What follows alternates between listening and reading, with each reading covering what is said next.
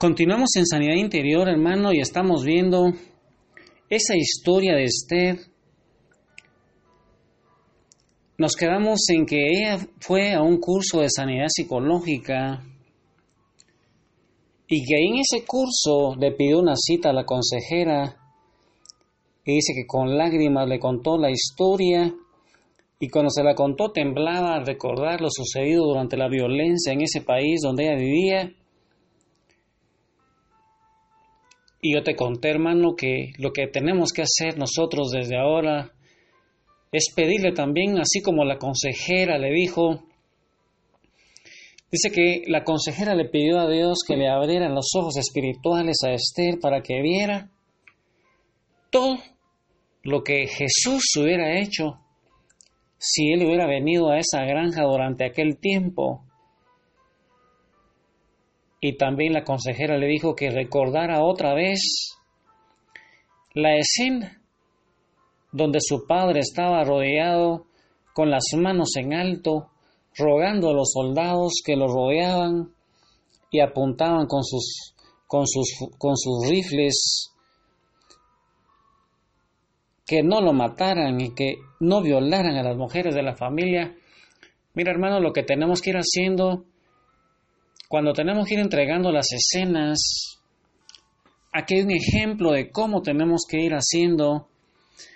Primero tenemos que pedirle al Padre en el nombre de Jesús que nos abra los ojos y oídos espirituales para que nosotros o las personas que le estamos orando puedan ver a Jesús y puedan verlo actuar ahí en ese momento como que si Él hubiera estado en ese tiempo, en esa granja, o en el problema que tú te encuentres, que puede ser una violación, puede ser un rechazo, no importa el problema, para Jesús nada es imposible. Además, hay varias formas, le podemos decir a las personas que ellos traten de recordarse otra vez esa escena. En el caso de Esther, pues ella tenía que recordar la escena donde el papá, imagínate, a una niña que está viendo a su papá rodeado con las manos en alto. Imagina ese papá rogando a los soldados que lo tenían rodeado y le estaban apuntando con los rifles. Imagina esa escena que produce en el corazón de una niña de cinco años. Ella tenía que tratar de recordar eso, que no lo mataran y que no violaran a las mujeres de su familia.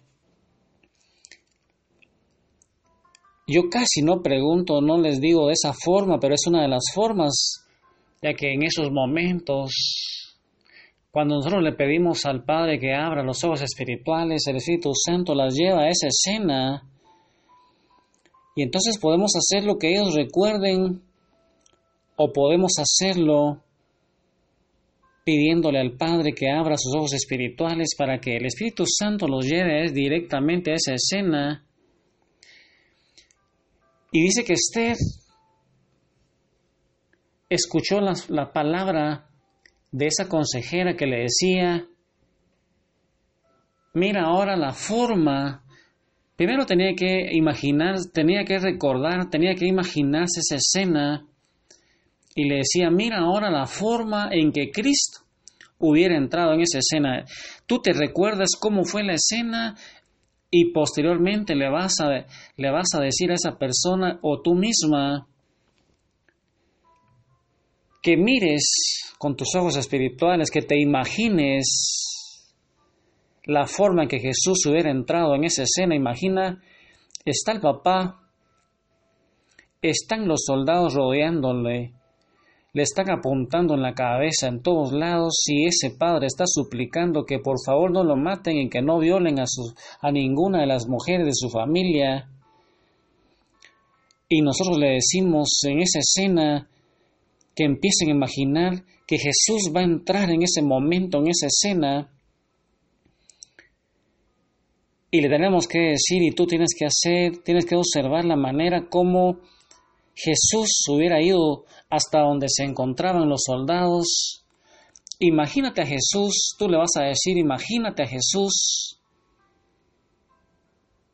que se va a acercar donde están esos soldados apuntando, le va a quitar las armas una por una y le vas a ir diciendo que Jesús va a echar fuera todo odio que está dentro de esos soldados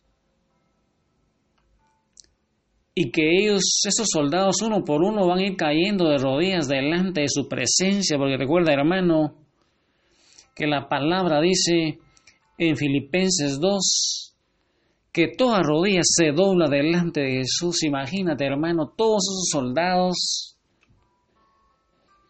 postrados ahí, ya sin odio que Jesús se los ha quitado, postrados a los pies de Jesús. Posteriormente esa consejera le dice que se imagine Jesús que después de ir con los soldados va a ir donde, donde está su papá y lo va a poner de pie.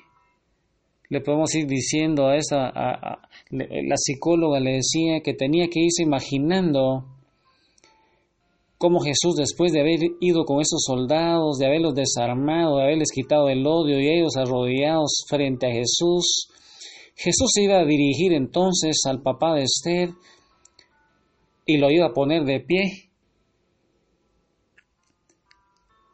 y le dice que, que mirara cómo lo abrazaba, cómo le quitaba todo ese miedo, ese terror, ese pánico. Y le está diciendo a Esther lo que va a ir sucediendo en las escenas y le dice, después de que trate con tu papá, ahora Jesús viene hacia ti. Tú te vas a imaginar que Cristo viene hacia ti, te toma en sus brazos fuertes y amorosos. Y ahí en los brazos de Jesús va a calmar tu terror y tu temblor, le decía la consejera. Y ahí, en esa escena,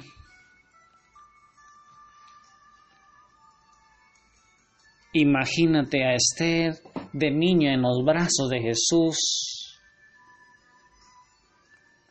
Y Esther le va a decir ahora, Cristo, yo he hecho sobre ti todo este temor y odio que siento. Tómalo tú y cárgalo por mí en la cruz. Y eso es lo que te he ido enseñando, hermano. Ahí, hermano, en el corazón de María Santísima, postrado a los pies de Jesús, imaginándote todas esas escenas que te he ido enseñando. Tú puedes tener paz en medio de ese problema. Tú puedes adaptarlo al problema tuyo, imaginando que Jesús te está sanando, te está liberando. Ahí entonces, hermano, tú puedes tener paz en medio de la tormenta con, con un cantante que es el padre Lucas Casert, un cantante, un sacerdote argentino yo te digo, hermano, en el nombre de Jesús, que tú puedes tener paz en medio de la tormenta. Y ahí, reflexionando con esas escenas, pensando que para Jesús nada es imposible, tú puedes tener paz en medio de la tormenta.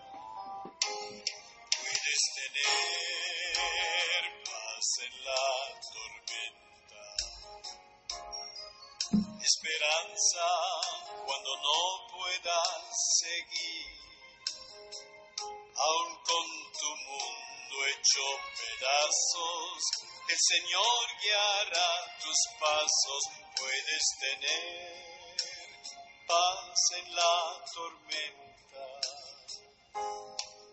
Muchas veces me siento igual que tú. Y mi corazón anhela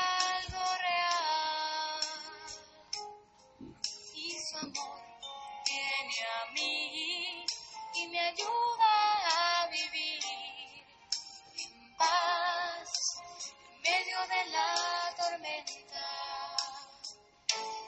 Puedes tener paz en la tormenta, esperanza